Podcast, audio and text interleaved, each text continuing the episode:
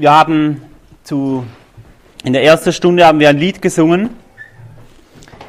Und dort haben wir gesungen, Herr, deine Liebe ist so groß, dass ich sie nie begreifen kann. Und ich möchte dich fragen, glaubst du das wirklich? Glaubst du das, dass du die Liebe Gottes oder glaubst du, dass du die Liebe Gottes nie, nicht begreifen kannst? Oder singst du es einfach und denkst vielleicht, ja, ich weiß, ich kenne Gottes Liebe schon genügend. Ich weiß, er hat sein Leben gegeben, er liebt mich. Wir wollen zu Beginn, um eine Antwort darauf zu haben, ähm, aus Hiob lesen. Hiob 11, 7 bis 9.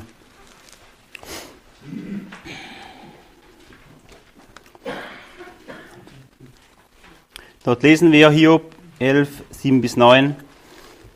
Kannst du die Tiefe Gottes erreichen oder das Wesen des Allmächtigen ergründen? Himmelhoch sind sie. Was kannst du tun? Tiefer als der Sheol. Was kannst du erkennen? Länger als die Erde ist ihr Maß und breiter als das Meer. Hier sehen wir die Tiefen Gottes und das Wesen Gottes, es kann nicht ergründet werden. Gottes Größe, Gottes Reichtum, seine Weisheit, sie ist unerforschlich. Auch seine Liebe, wie wir hier gesungen haben. Und auch alle Dinge, die, oder Dinge, die Gott uns gibt, sind unausforschlich. Denken wir zum Beispiel mal an die Schöpfung wo wir Gottes Weisheit darin sehen. Menschen, ja die Wissenschaftler verbringen Unmengen von Zeit, um Gottes Schöpfung zu erforschen. Aber in Wirklichkeit kratzen sie nur an der Oberfläche und werden nicht fertig werden, die, seine Schöpfung, die von seiner Weisheit spricht, zu erforschen. Nehmen wir die Wege Gottes und seine Gerichte der mit uns Menschen geht. Sie sind unergründlich und unausforschlich. Gott weiß, dass wir Menschen sind und dass wir auch sehr beschränkt sind in unserem Verständnis. Und trotzdem haben wir einen Gott, der sich uns mitteilen möchte. Er kennt uns, er hat es ja selbst gemacht und dass wir ihn und seine Wahrheiten besser verstehen, hat er uns sein Wort gegeben und ein Mittel, damit wir auch seine Wahrheiten besser verstehen, ihn besser kennenlernen, hat er auch in seinem Wort ein Mittel gewählt, um ihn besser zu verstehen. Es sind nämlich die Bilder. Gott gibt uns in, einem, in seinem Wort Bilder, ganz unterschiedliche Bildung, äh, Bilder ähm, in unserer Schöpfung. Er gibt uns äh, Bilder von Beziehungen, von Berufen, von, von der Landwirtschaft, die alle ihren Ursprung in ihm haben. Als Beispiel, er wählt zum Beispiel ein, ein Bild aus der Landwirtschaft, das Worfeln. Das Worfeln ist eine Technik, um beim Getreide äh, zu sortieren zwischen dem, was gebraucht werden kann und zwischen dem, was nicht gebraucht werden kann. Das Trennen.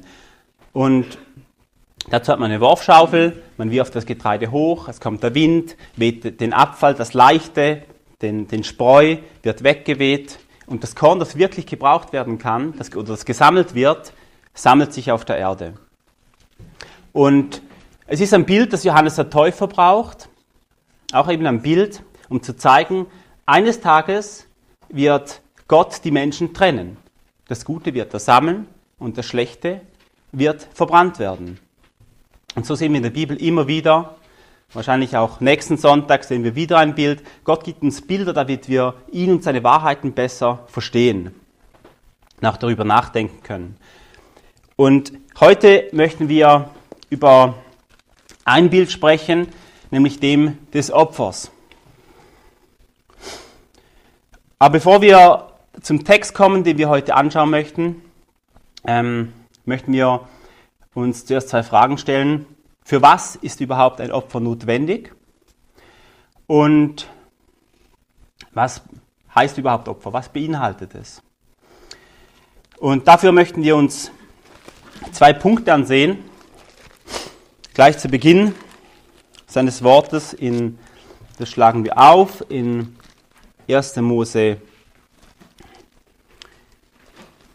2, 15 und 3, 15. Also die Stelle, ich meine, ist 1. Mose 3, 15, aber für den Zusammenhang lesen wir auch in Kapitel 2, lesen wir zwei Verse. Wir lesen jetzt also zuerst 1. Mose 2, 15. Und dort lesen wir, nachdem Gott den Menschen gemacht hat, lesen wir, und Gott der Herr nahm den Menschen und setzte ihn in den Garten Eden, ihn zu bebauen und ihn zu bewahren. Und Gott der Herr gebot dem Menschen und sprach, von jedem Baum des Gartens darfst du nach Belieben essen. Aber vom Baum der Erkenntnis des Guten und Bösen, davon sollst du nicht essen, denn an dem Tag, da du davon isst, musst du sterben. Dann Kapitel 3, Vers 15.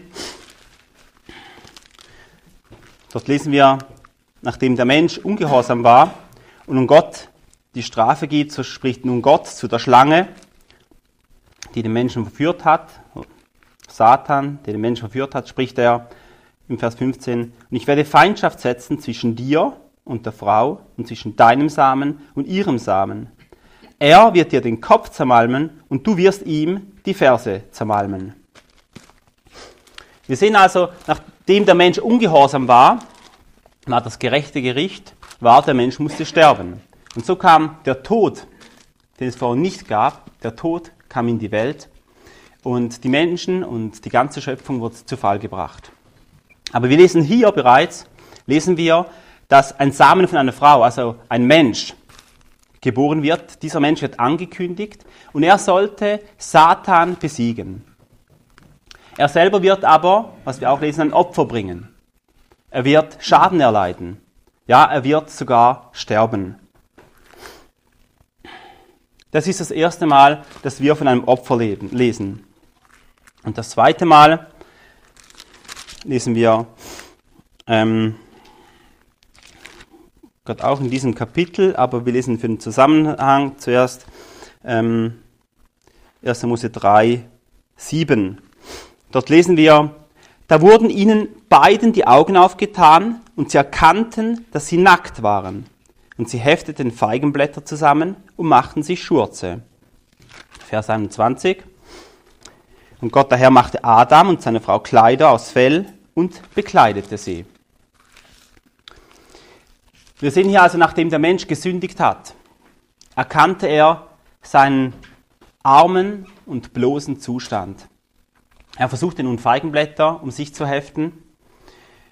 Aber eigenes Tun kann nie den verlorenen Zustand in Sünde zudecken, um vor Gott zu bestehen. Und so machte Gott dem Menschen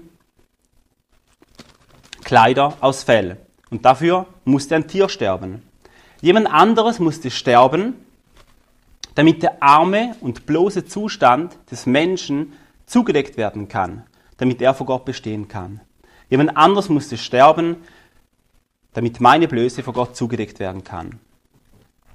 Und so sehen wir also bereits im ersten Buch, im ersten Buch Mose, sehen wir, der Grund, warum es ein Opfer braucht, war, weil der Mensch ungehorsam war, er hat Gott entehrt, er ist nun bloß, er ist nackt und arm und kann so nicht vor Gott kommen. Diese Blöße muss zugedeckt werden. Und wir sehen aber auch, weil der Mensch ungehorsam war, kam der Tod auf die Erde. Der, Menschen, der Mensch ist, ist unter dem Tod auch unter Satan, der die Macht des Todes hat. Und er braucht einen Erlöser. Es braucht also ein Opfer,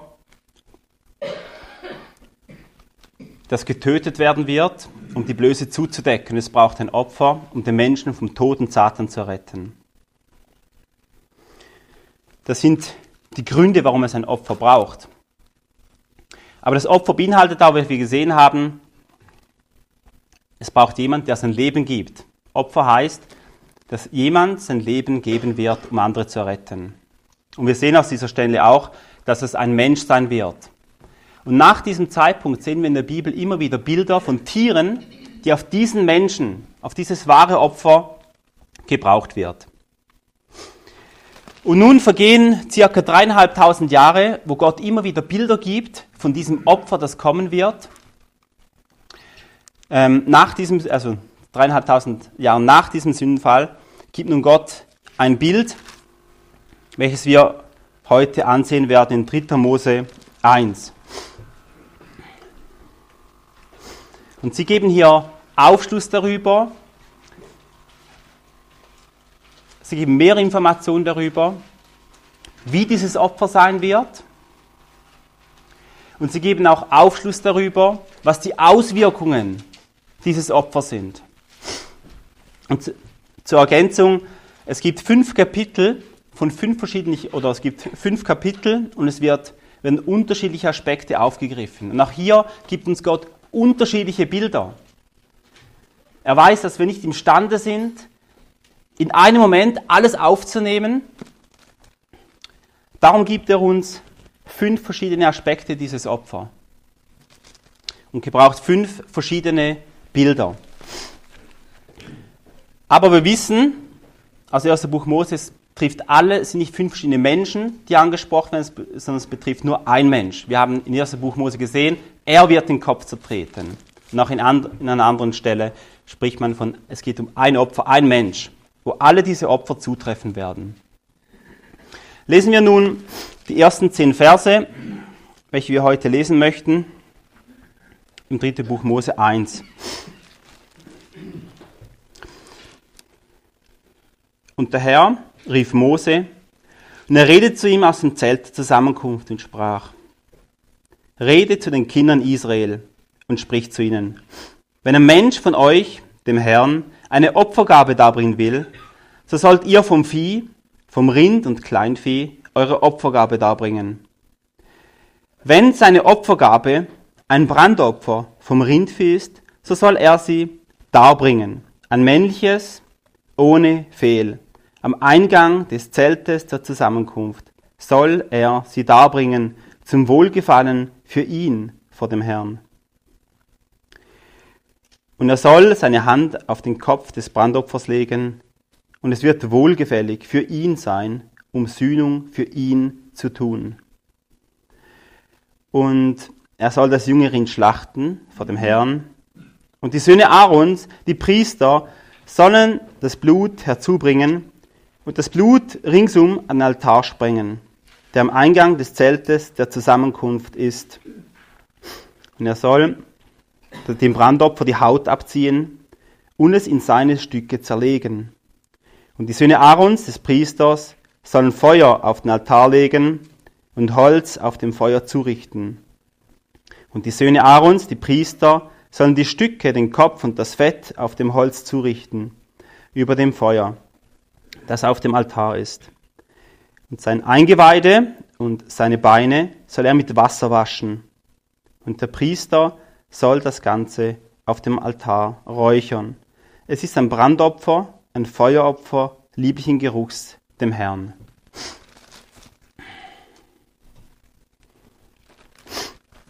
Ich lese nochmals die ersten zwei Verse.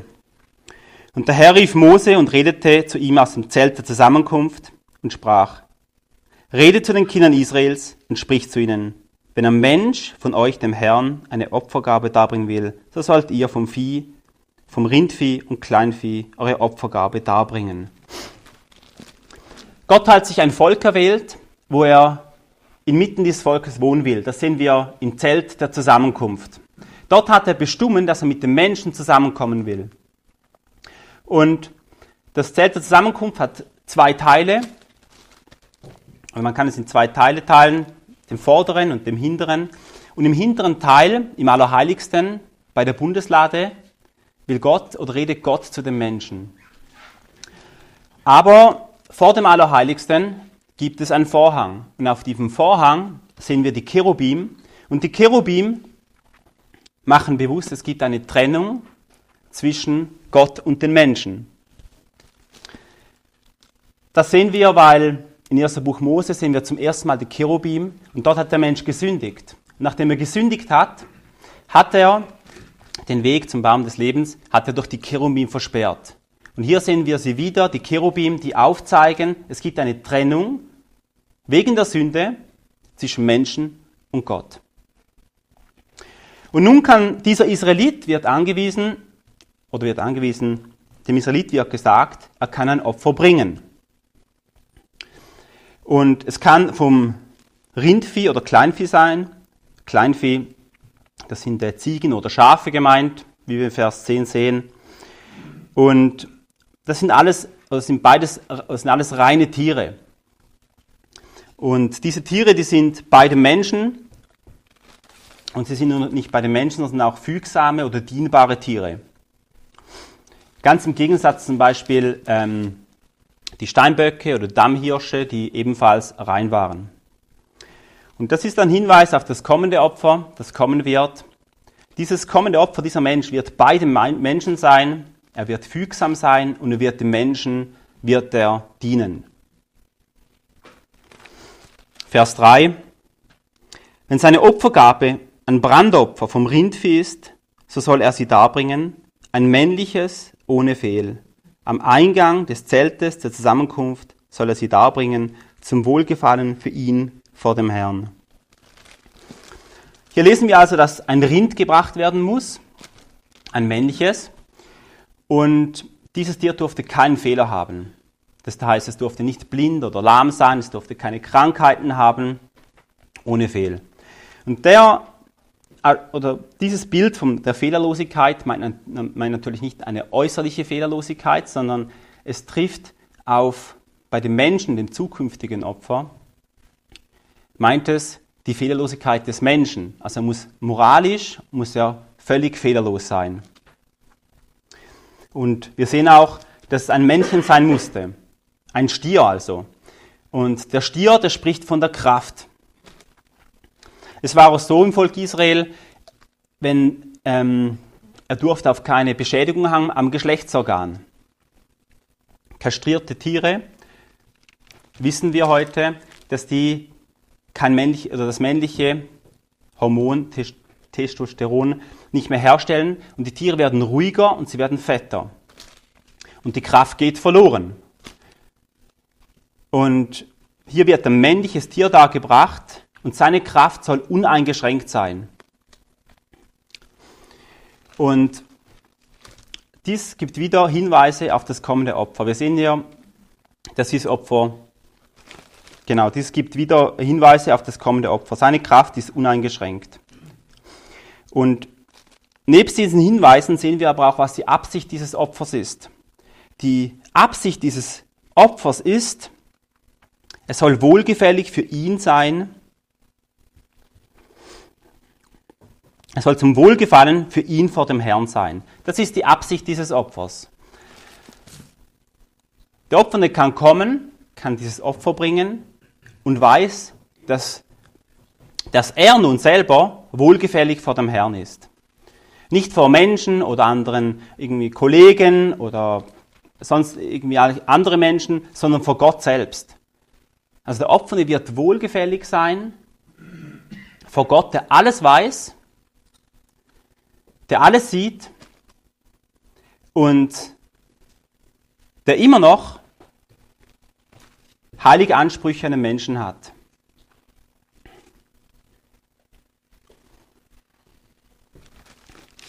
Und nun wollen wir uns eine Frage stellen. Wäre es denn nicht möglich, dass wir so vor Gott kommen können? Oder ein Opfer? Wäre es nicht möglich, dass wir vielleicht durch Anstrengungen vor Gott kommen können? Würde es Gott nicht genügen? Was wären denn, wenn wir weiterdenken, die Ansprüche Gottes an uns, wenn wir ohne Opfer vor Gott kommen wollen?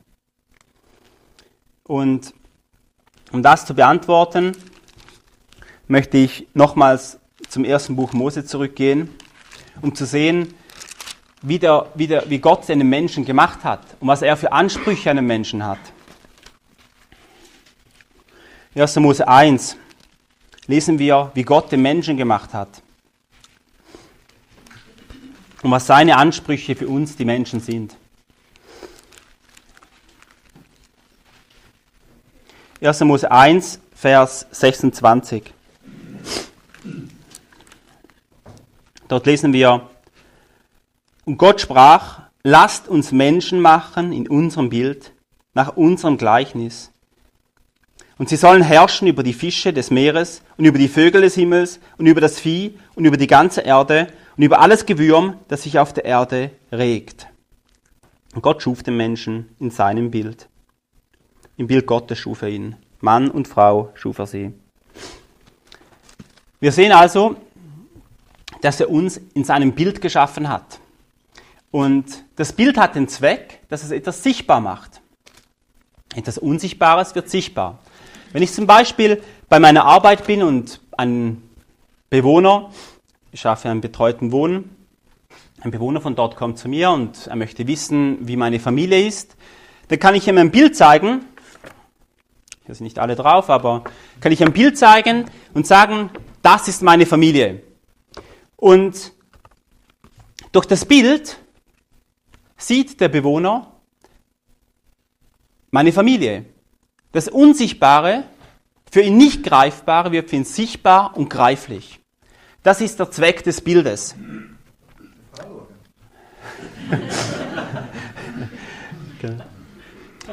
und,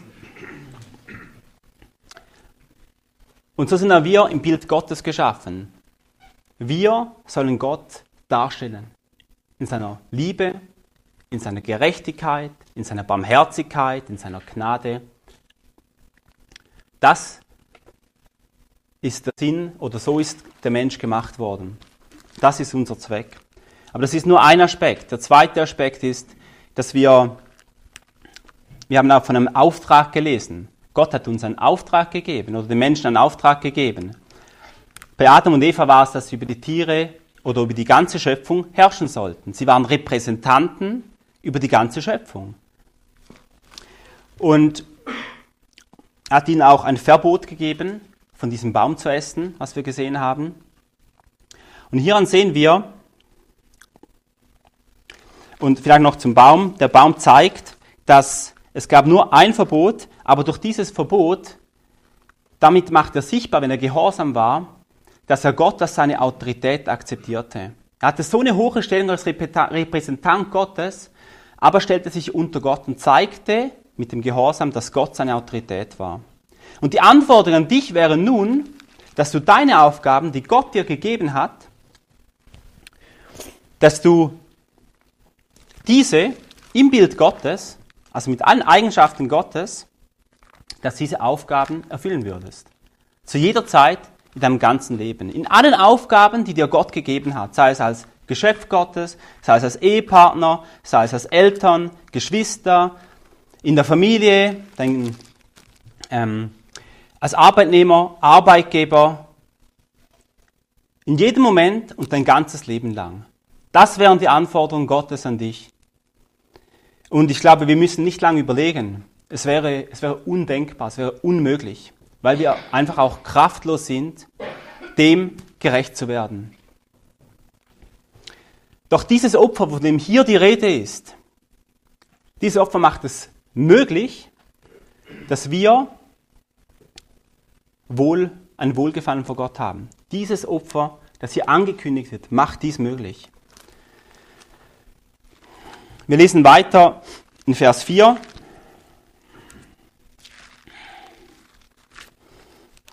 Dort lesen wir,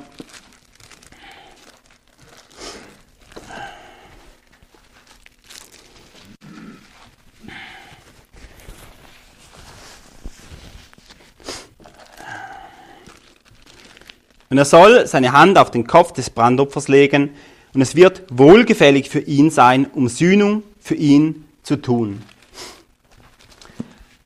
Das Handauflegen hat die Bedeutung von sich eins machen oder auch der Begriff Stellvertretung ist darin vorhanden.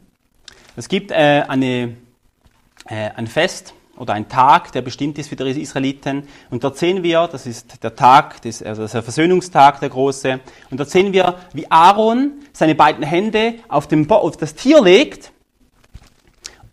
Er bekannte die Sünden des Volkes. Und mit diesem Akt, mit diesem sich, sich eins werden, werden die Sünden des Volkes auf das Tier gelegt. Stellvertretend für das Volk trägt er nun die Sünden weg. Und beim Brandopfer ist es ebenfalls an sich eins machen, wo wir jetzt gelesen haben. Der Opfernde stützt seine Hand auf den Kopf, aber im Gegensatz, dass die Sünden übertragen werden auf, diesen, auf dieses Tier, ist es beim Brandopfer so, dass das Wohlgefällige des, des Opfers auf den Opfern übertragen wird. Oder in Worten der Stellvertretung zu sagen, ähm, das Tier des Versöhnungstages war die Stellvertretung, um die Sünden zu tragen. Und beim Brandopfer ist es so, dass das Tier die Stellvertretung war, dass der Opfernde, dass die Wohlannehmlichkeit des Opfers auf den Opfernden übertragen wurde. Die ganze Reinheit, die Fehlerlosigkeit kam nun dem Opfernden zugute. Er musste sie nicht selber bewirken. Es wurde ihm zugerechnet.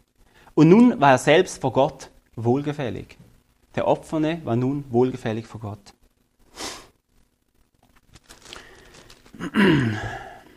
Vers 5.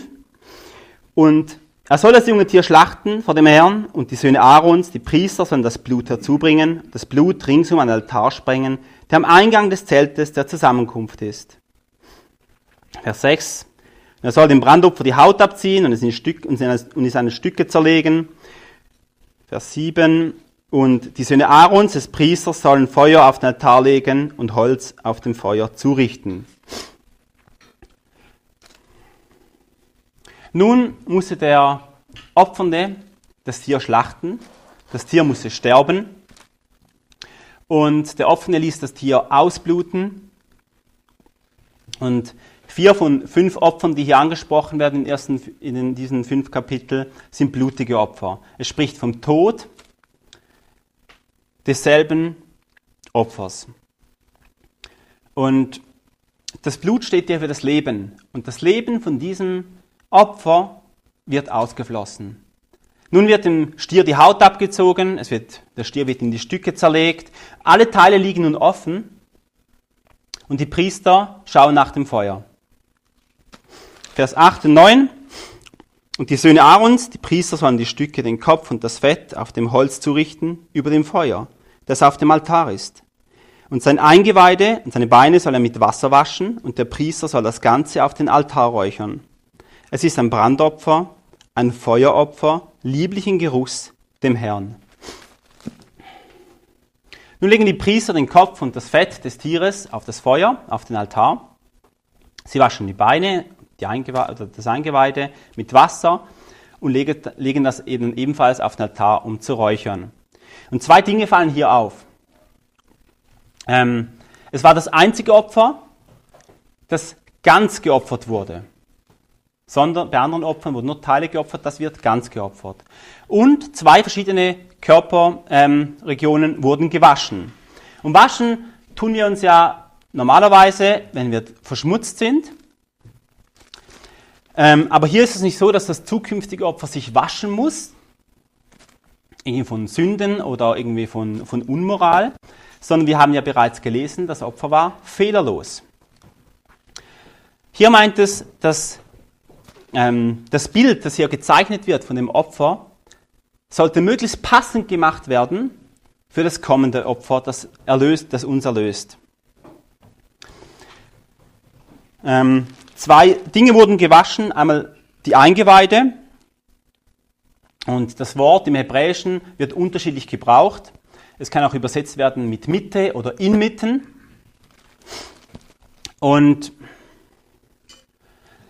ähm, oder eben mit Eingeweide. Es kann unterschiedlich übersetzt werden und das gleiche Wort wird zum Beispiel bei Abraham benutzt. Abraham sagte seinem Knecht, er soll ihm eine, ähm, eine Tochter, äh, eine Tochter ähm, besorgen, ähm, äh, nicht von den Kananitern, unter denen, in, in deren Mitte er wohne.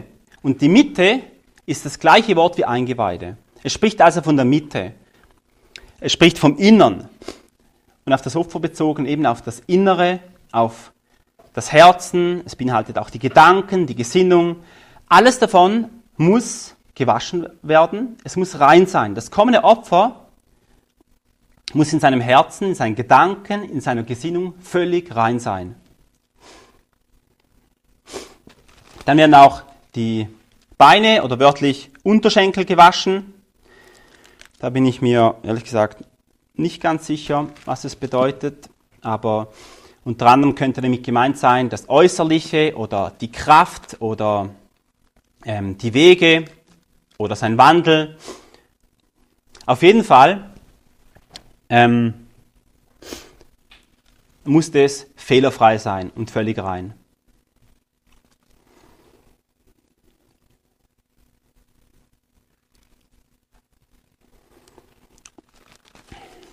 Und vielleicht noch kurz zum Ganzen, das ganze Opfer, es benötigte das ganze Opfer, dass es rein war und wohlgefällig. Und dies konnte zum Beispiel beim Sündopfer, ähm, beim Sündopfer konnte nicht alles geopfert werden auf dem Altar.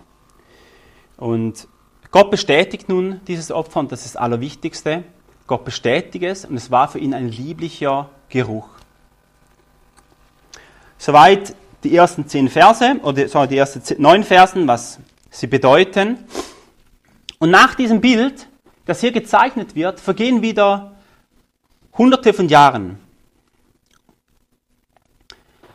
bis die Zeit erfüllt war, dass ein Mensch auf diese Erde kommen sollte, wo der Satan besiegen würde, der die Macht des Todes nimmt und der die Blöße der Menschheit oder äh, die Blöße der Menschen zudecken möchte. Und alle diese Bilder, alle diese Schatten, die hier gezeichnet werden, sollen jetzt Wirklichkeit werden. Alle diese Bilder sollen in ihm erfüllt werden. Und dieser Mensch war Jesus Christus. Und einer der eindrücklichsten Stellen, die wo wir das sehen, ist Hebräer 10, äh, wo wir einen Einblick bekommen in die Menschwerdung von Jesus Christus, welchen wir an anderen Stellen nicht so sehen. Hebräer 10 lesen wir, in Vers 5. Darum, als er, damit ist Jesus gemeint, in die Welt kommt, spricht er, Schlachtopfer und Speisopfer hast du nicht gewollt, einen Leib aber hast du mir bereitet. Am Brandopfern und Opfern für die Sünde hast du kein Wohlgefallen gefunden. Da sprach ich, damit ist wieder Jesus gemeint, siehe, ich komme. In der Rolle des Buches steht von mir geschrieben, um deinen Willen, o oh Gott, zu tun. Wir sehen also, als Jesus Christus Mensch wurde, er wollte nicht die Schlachtopfer in Wirklichkeit, das war nicht das Endziel. Er wollte auch nicht die Brandopfer, auch das war nicht das Endziel. Wir sehen wir, wie Jesus Christus sagt, dass er ihm Leib gegeben hat und dass er sagt, ich komme. Jesus Christus hat ein Leib bekommen, er wurde Mensch und kam in diese Erde, um den Willen Gottes auszuführen. Und er sagt auch, in der Rolle des Buches steht von mir geschrieben. Auch dieses Bild im dritten Buch Mose war ein Bild auf den Herrn Jesus. Und Jesus Christus sagt, ich komme. Und jetzt wollen wir Jesus Christus, wie er hier in die Welt kommt, wollen wir Jesus Christus betrachten anhand dieser Punkte, die wir gesehen haben von diesem Opfer. Wie er sie alle, wie er sie alle erfüllt. Wir haben, zum Beispiel haben wir gesehen, dass das Tier fehlerlos sein musste, ohne Makel. Und rund um Jesus, im Leben Jesus, sehen wir, wie bekannt wurde, zum Beispiel der Hauptmann am Kreuz. Dieser Mensch war gerecht. Oder Pilatus im Gerichtsverfahren sagt er, ich bin schuldlos am Blut dieses Gerechten. Auch seine Frau musste bezeugen, er ist gerecht. Oder nannte ihn gerecht. Und selbst die Volksmenge, die ihn angefeindet hat, wurden von Pilatus gefragt, was hat er denn Böses getan? Und sie schrien übermäßig, er werde gekreuzigt. Sie konnten keine Antwort geben, was er Böses getan hat. Er war völlig fehlerfrei, ohne Makel.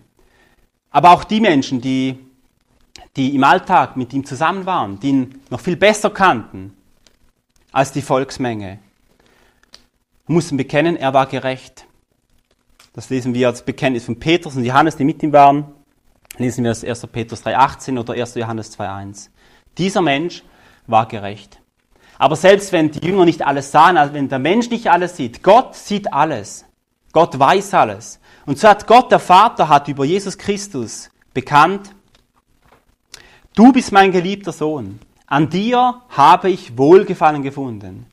Und diese Makellosigkeit, dieser Fehllosigkeit hat er zu jedem Zeitpunkt seinem Leben bis zum Ende. Ein zweiter Punkt, der Stier voller Kraft und Entschiedenheit. Der Stier wird in der Bibel ein arbeitendes Tier, als ein arbeitendes Tier gesehen. Er pflügte die Äcker ähm, und er, er war voller Kraft. Und der Vater und, und das Tier macht natürlich das, was sein Besitzer möchte. Und Gott der Vater hatte den Rat gefasst, dass Jesus Christus zum Opfer werden sollte. Er hat es beschlossen, dass er hingehen sollte und sein Leben lassen sollte. Und Jesus wusste um diesen Beschluss Gottes, seines Vaters. Und wir sehen im Leben Jesus, wie er voller Kraft und Entschiedenheit mit Ausdauer diesen Weg ging. Bis zum Kreuz. Bis das Werk vollendet war. Bis er sein Leben hingab. Und Petrus wollte ihn aufhalten. Jesus mit dieser Entschiedenheit antwortet ihm, Geh hinter mich, Satan, denn du sinnst nicht auf das, was Gottes, sondern auf das, was der Menschen ist. Oder als er im Garten Gethsemane war und Petrus mit dem Schwert reinschlug, sagte er, stecke das Schwert in die Scheide, den Kelch, den mir der Vater gegeben hat, soll ich den nicht trinken? Und so ging er weiter, der vollkommene Diener, entschieden den Weg bis zum Kreuz. die Eingeweide, welche vom Innern zeugten. Auch in der Bibel sehen wir im Leben Jesus, was seine Gesinnung war. Diesen Willen des Vaters machte er aus freien Zügen. Er tat es aus freiem Willen. Bereits bei der Menschwerdung haben wir gesehen, ich komme. Und später am Kreuz lesen wir in Hebräer 9, dass er sich selbst geopfert hat. Er gab seinen Geist auf. Und es war nicht, dass er gezwungen wurde, weder bei der Menschwerdung noch am Kreuz. Es war aus freiem Willen. Und in seinem ganzen Leben sehen wir kein Zähneknirschen, kein Murren, sondern tat dies aus freien Zügen, sein Leben lang bis zum Tod. Und das andere Motiv, wieder etwas, wo wir ins Herzen Jesus sehen. Er tat es aus Liebe zu seinem Vater. Er sagt, aber damit die Welt erkenne, dass ich den Vater liebe und so tue, wie mir der Vater geboten hat. Johannes 14, 31. Jesus tat diesen Willen, diesen schweren Auftrag aus Liebe zum Vater. Und nochmals etwas sehen wir, Gott macht den Auftrag gerne. Psalm 40 lesen wir, Dein Wohlgefallen zu tun, mein Gott, ist meine Lust. Und seine innere Gesinnung, dass es im Herzen Jesus Christus war, stimmte völlig mit seinem Äußeren überein. Er tat es aus freiem Willen, diesen Auftrag. Und dieses sehen wir vor allem, wo er nach Jerusalem ging. Und Jesus wusste, die Hinrichtungsstätte, wo er sein Leben lassen wird, ist Jerusalem. Lukas 39. Er wusste auch die Hinrichtungsart, wie er sterben würde. Johannes 3. Er wird erhöht werden. Und er wusste auch, sie werden ihn wirklich töten. Markus 8, 32. Und trotzdem geht er aus freiem Willen nach Jerusalem. Die Jünger, an dieser Stelle wollen wir uns kurz anschauen. Markus 10. Dort sehen wir, wie die Jünger, es den Jüngern ging und was das, was im Herzen Gottes war, auch hier bei Jesus Christus zum Ausdruck kam. Wir lesen dort in Johannes, äh, Markus 10, Vers 32. Und das ist der letzte Gang zur Hinrichtungsstätte, wo er den Auftrag erfüllen sollte. Markus 10, 32.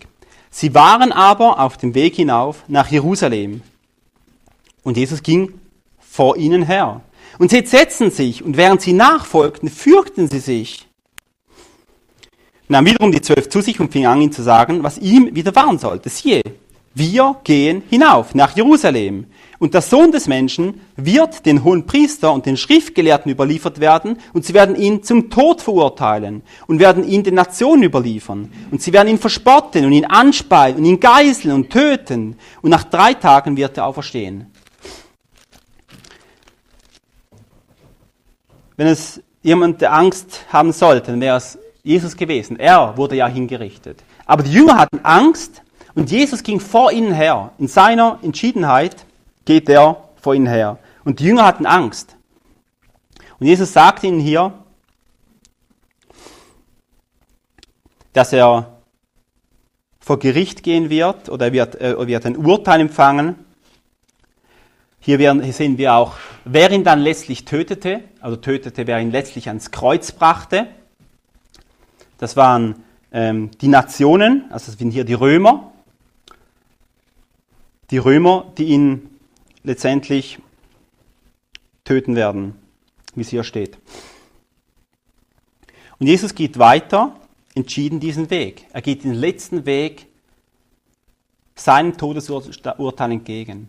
Unterwegs redet er in Gleichnissen wieder von seinem Tod. Im vollen Bewusstsein geht er auf diesen Ort hinzu. Unterwegs, als er gesalbt wurde von einer Frau, sagt er, ich bin zum Begräbnis gesalbt. Zu seinem Tod im Garten Gethsemane war er wissend um seine Todesstunde, sagt er, es ist genug, die Stunde ist gekommen. Er wusste, seine Todesstunde ist gekommen. Und er hätte über 30.000 Engel hätte er sofort bei sich haben können. Er hätte entfliehen können, ohne Problem. Es wäre kein Problem gewesen für ihn. Respektive hätte er es machen können. Aber er ließ sich überliefern zum Gerichtsprozess Todesurteil, bis er am Kreuz getötet worden ist. Bis er sagen konnte, es ist vollbracht. Und alles das tat er gerne und er tat es aus Liebe zu seinem Vater.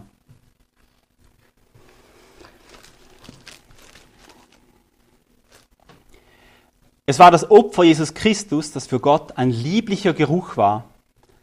Es war das einzige, das ein Wohlgeruch für ihn war für den Vater. Und wie zu Beginn der Menschen, bei ihrer Schaffung, bekam auch Jesus Christus einen Auftrag. Aber im Gegensatz zu den Menschen tat er diesen Auftrag, bis er es vollbracht hatte. Und zugleich sehen wir in Jesus Christus, er hat Gott völlig kundgemacht. Er hat Gott verherrlicht, als er ans Kreuz ging. Gottes Liebe, Gnade, Barmherzigkeit und all die Schönheiten von Gott hat er zum Ausdruck gebracht. Er wurde Mensch und hat Gott sichtbar gemacht. Er war das Bild Gottes, das wahre Bild Gottes, wie wir es in 2. Korinther 4,4 lesen. Und der Auftrag und das Sichtbarmachen hat Jesus Christus beides vollkommen erfüllt. Gott sagt über sein Leben wohlgefällig. Das Opfer war voll und ganz wohlannehmlich. So brachte der Opfer dieses, dieses Opfer, er vertraute nicht auf seine eigenen Werke, sondern brachte dieses Opfer.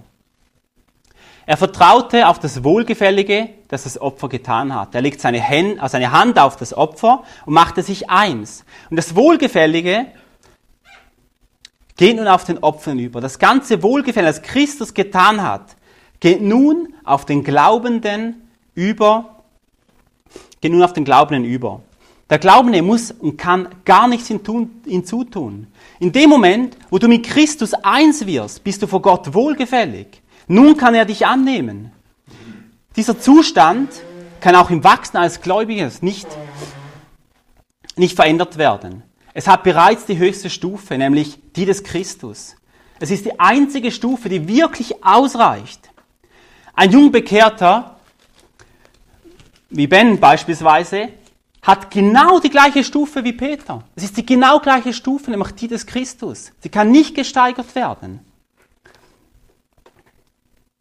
Es ist die einzige Stufe, die wirklich akzeptabel ist, die des Christus. Beide sind eins gemacht in Christus. Und sein Wohlgefälliges ist wie das Fell. mit dem wir bekleidet werden, weil wir nackt und bloß waren.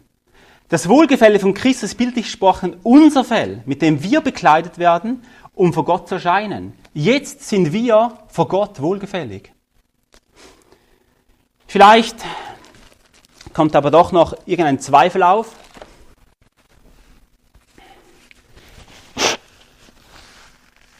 Was ist denn, wenn ich zu wenig vertraue? Oder ich irgendwie nicht richtig eins gemacht worden bin? Oder wenn ich es nicht immer so empfinde? Was ist dann? Aber haben wir nicht gesehen, wer dem Tier, oh, wer, sorry, wer, dem, wer Adam und Eva das Fell gab? Es war Gott. Und zu dem Zeitpunkt, wo du Buße tust über dein armes und bloßes Leben und Gott Recht gibst und umkehrst und nicht sein möchtest wie Gott, wie es Adam und Eva entschieden haben, sondern Gott als deinen Herrn annimmst, der nun das Sagen hat, und vertraust, dass dieses Opfer, dass er deine Sünden getragen hat am Kreuz und dass er von den Toten auferweckt worden ist, dann bekleide Gott selbst dich mit diesem Fell. Er macht dich eins mit Christus. Es steht da in 1. Korinther. Aus ihm seid ihr aber in Christus Jesus. Und wenn du mit ihm eins gemacht worden bist, ist es nicht möglich, dass du ein Haar entfernt bist von Christus. Du bist in Christus selber, du bist eins gemacht mit ihm. Und wie der Kopf nicht separat vom, vom Körper sein kann, so kann es auch nicht möglich sein, dass du nur ein bisschen, wenn du in Christus bist, neben Christus bist. Du bist völlig eins.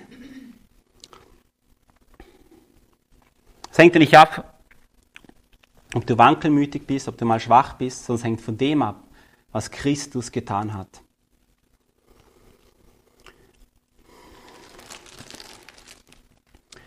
Wenn du jedoch noch arm und bloß bist und dich versteckst, wie sich Adam und Eva versteckt haben, wie Gott im Garten Eden ruft, wo bist du? So sucht er auch noch heute. Er möchte dich mit diesem Fell bekleiden. Aber wenn du auf dieses Angebot nicht eingehst, wie willst du vor Gott erscheinen?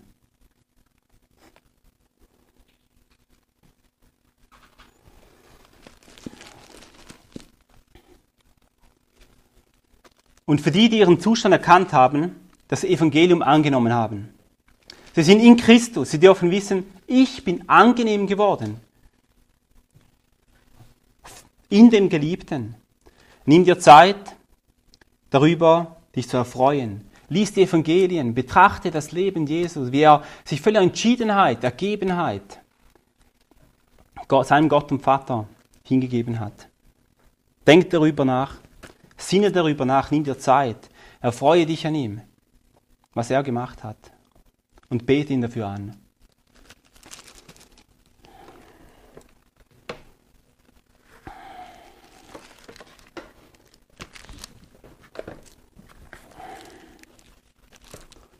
Ich möchte zum Schluss noch beten.